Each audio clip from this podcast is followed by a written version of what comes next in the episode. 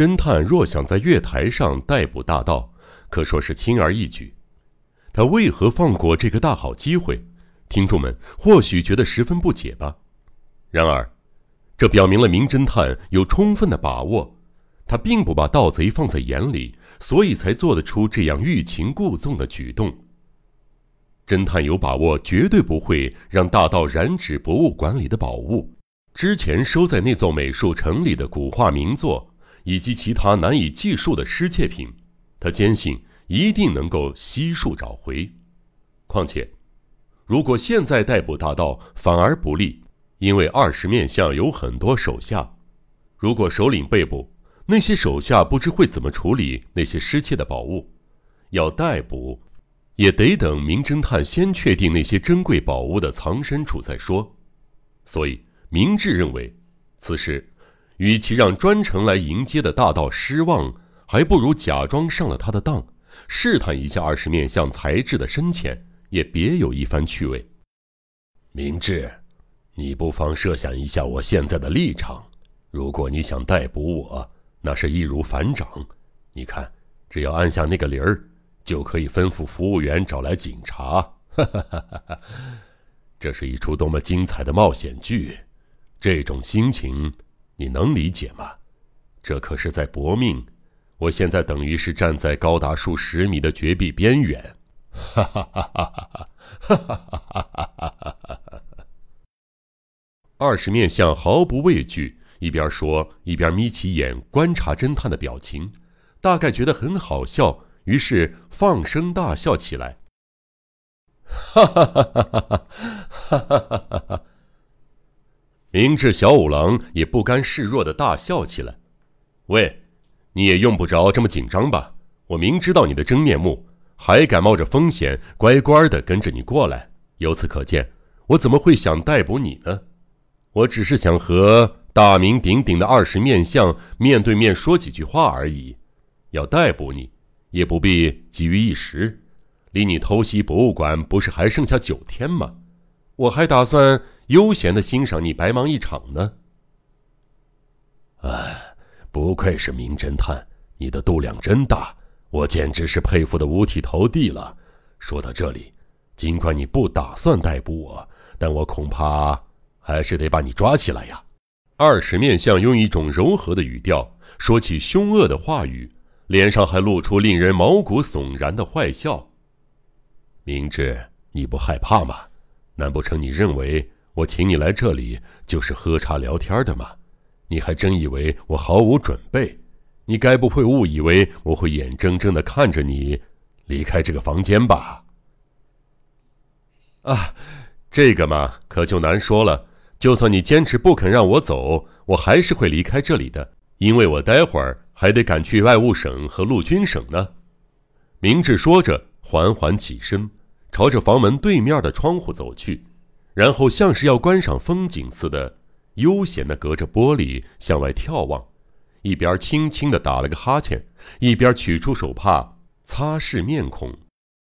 这时，不知是什么时候按下的铃，只见先前那个体型壮硕的经理。和另一名同样强壮的服务员径自推开门，大步闯入，然后他们站在桌前，像军人一样摆出立正的姿势，一动也不动。喂喂，明智，看样子你还不太了解我的实力啊！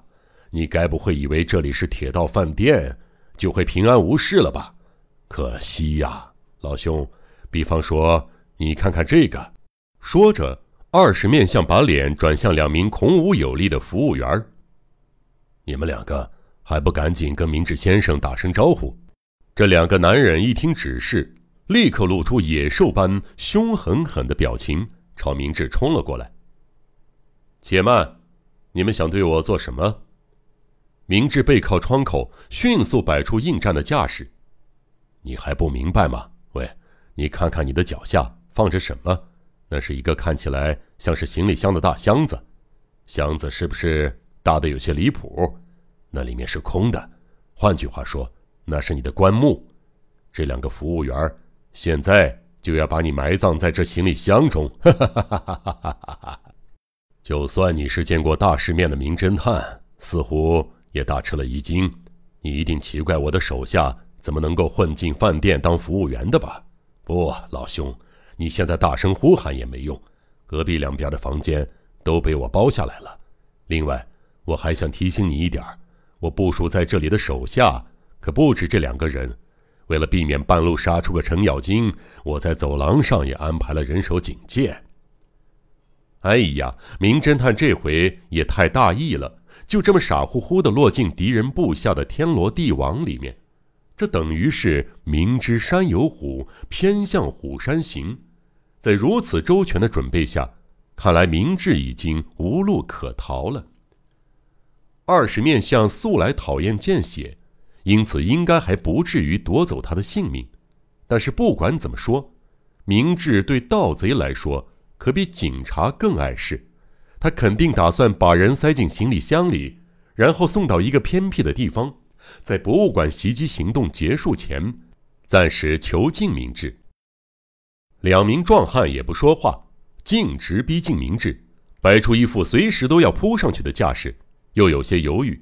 毕竟，他们对名侦探天生的威慑力心有忌惮吧。但是，就力量而言，目前的状况是二对一，不是三对一。因此，明智小五郎纵然再有上天入地的本领，也不是他们的对手。哎呀，这难道就要被他们算计成功了吗？名侦探才刚回国，就沦为大盗的俘虏，是命运俯首为雨。想给名侦探一个奇耻大辱吗？然而，各位听众，请继续听下去。我们的名侦探，即便在这危急关头，脸上居然还能保持着恬淡愉快的微笑，而且他的笑容仿佛实在是忍俊不禁，居然越笑越欢快了。哈哈哈哈哈！哈哈哈哈哈！哈！哎呀！哈哈哈哈！被他这么一笑，两名服务员仿佛一头雾水，愕然张着嘴站在原地，不知所措。明智，你就别虚张声势了，有什么好笑的？难不成你已经被吓疯了？二是面相摸不透对方的真意，于是故意在言语上百般刺激他。啊，哎呀，实在是失敬！你们一本正经的表演太有趣了。不过，这位老兄。请你过来一下，顺便往窗外看看，那边的景象很奇特哦。哪能看到什么玩意儿？那不是车站站台的屋顶吗？想用胡话来搪塞我，拖延时间。看来明智小五郎也吓糊涂了。但是，盗贼心里多少还是有点七上八下的，便靠近窗口一窥究竟。哈哈哈哈！当然只有屋顶，不过。越过屋顶，再往前看，你看，啊，对，就在那个方向。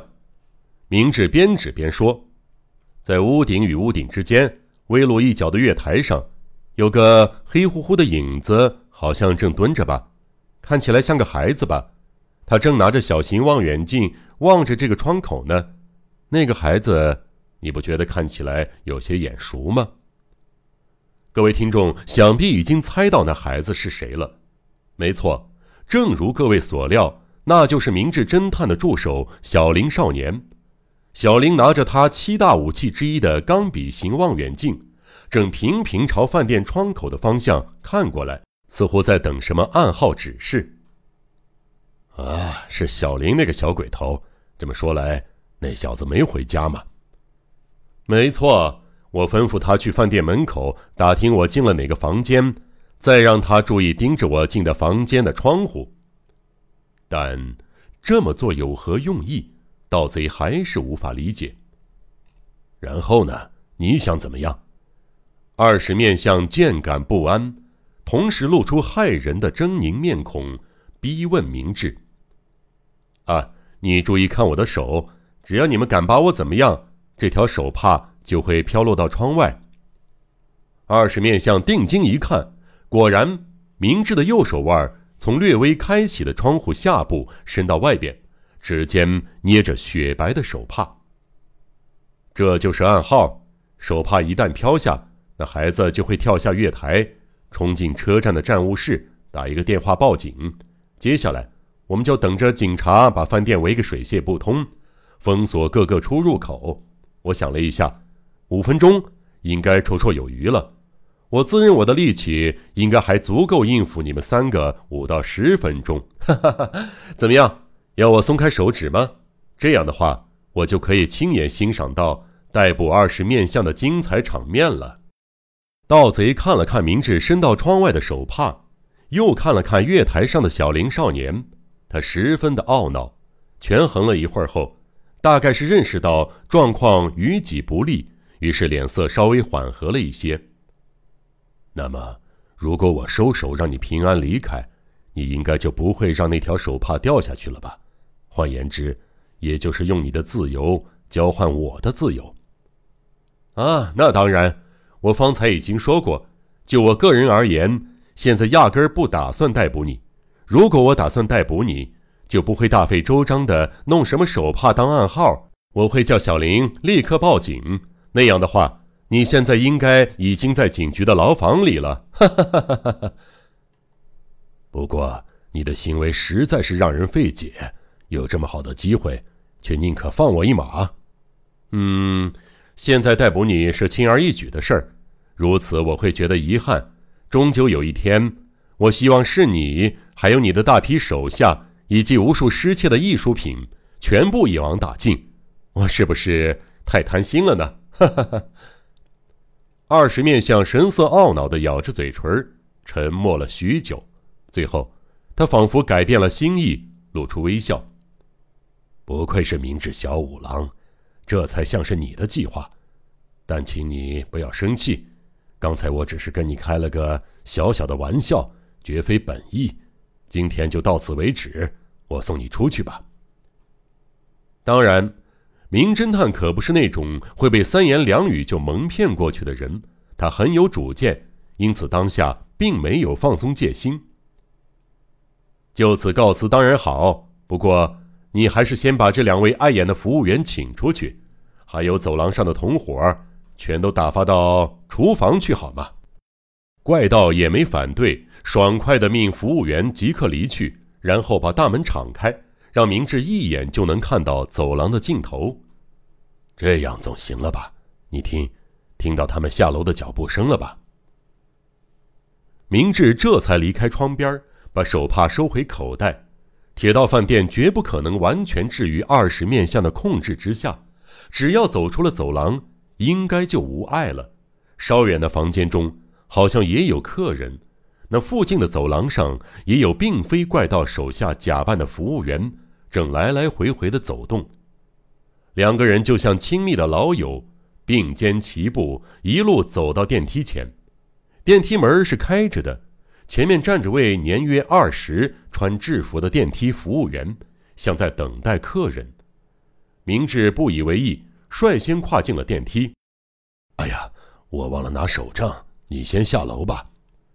二十面相的话音方落，电梯的铁门迅速咔啦咔啦的拉上了，电梯迅速的开始下沉。奇怪，明智当下已有警觉，不过。他倒也不慌不忙，只是定睛注视着乘降员的手。果然，电梯降到二楼与一楼中间，四面全都是墙壁的地方，突然停住了。怎么回事？啊，对不起，可能是机器故障，请稍等一下，应该马上就能修好了。服务员一边抱歉的解释，一边频频转动操作机的把手。你在做什么？给我让开！明智厉声说着。一把拽住服务员的脖子，用力往后拉。由于他的力道太大，年轻人不由自主的一屁股跌坐在电梯的角落。你别想蒙我！你真以为我连怎么操作电梯都不懂吗？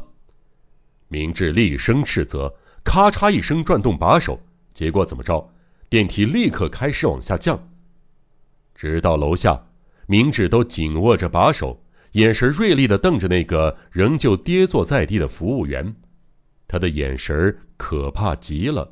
年轻的服务员吓得浑身哆嗦，不由得将手按住右边的口袋，仿佛里面装了什么重要的东西。机敏的侦探并未忽略他的表情与手上的动作，当下迅速扑过去，把手伸进他按住的口袋里，拽出一张纸钞，是一张百元钞。电梯服务员被二十面相的手下用百元钞票给收买了。原来盗贼企图用这种方式将侦探困在电梯里五到十分钟，以便利用这段空当通过电梯逃脱。纵使二十面相再怎么胆大包天，如今既已暴露了身份，毕竟还是没有勇气与侦探并肩走过挤满饭店员工和房客的饭店大堂。明智虽然保证不会逮捕他，但站在盗贼的立场，是绝对不可能相信他的话的。名侦探一出电梯，就冲出走廊，跑到大堂。正好赶上化身为二十面相的师爷悠闲地走下正门的楼梯，哈，失敬失敬，正巧电梯出了故障，所以我来迟了。哈哈。明智笑嘻嘻的从后方啪的拍了一下师爷的肩膀，师爷回头看清是明智后，脸色吓得难看极了。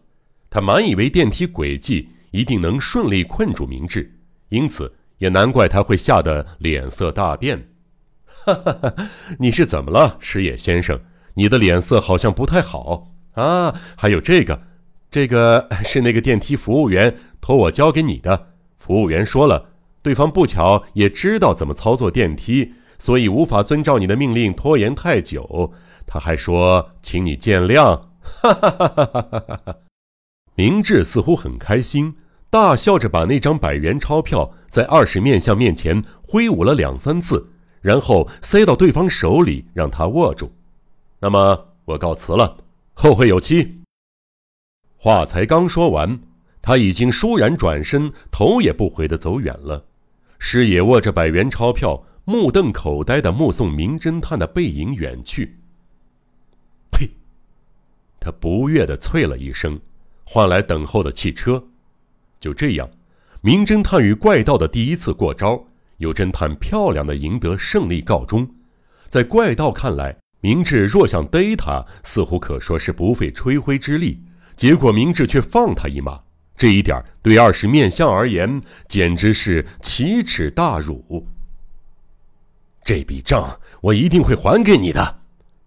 他朝着明智的背影挥舞拳头，低声诅咒。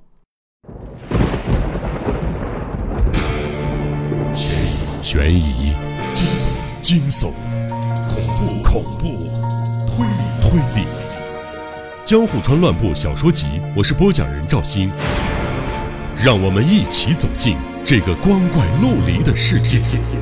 光怪陆